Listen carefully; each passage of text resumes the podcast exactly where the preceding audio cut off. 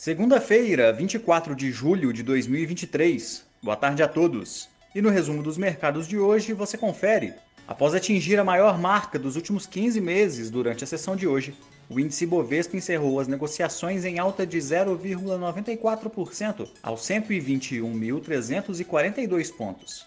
Como outros destaques, as ações da JHSF avançaram 2,27% após a companhia aprovar pagamento de 90 milhões de reais em dividendos, o equivalente a cerca de 13 centavos por ação, a serem distribuídos em três parcelas iguais, sendo a primeira já no dia 2 de agosto.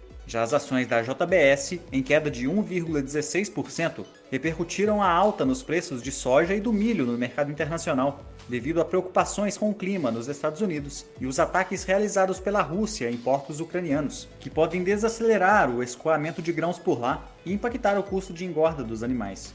O dólar à vista, às 17 horas, estava cotado a R$ 4,73, em queda de 0,99%. No exterior, os mercados asiáticos fecharam sem direção única, com a bolsa do Japão sendo favorecida pelo recente enfraquecimento do iene, com investidores apostando em mais uma manutenção de juros em patamares ultra acomodatícios pelo Banco Central do país.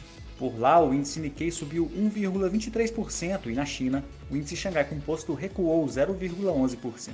As bolsas da Europa encerraram mistas após o índice de gerentes de compras composto da zona do euro e Alemanha indicarem contração da atividade em julho e do Reino Unido atingir o menor nível em seis meses.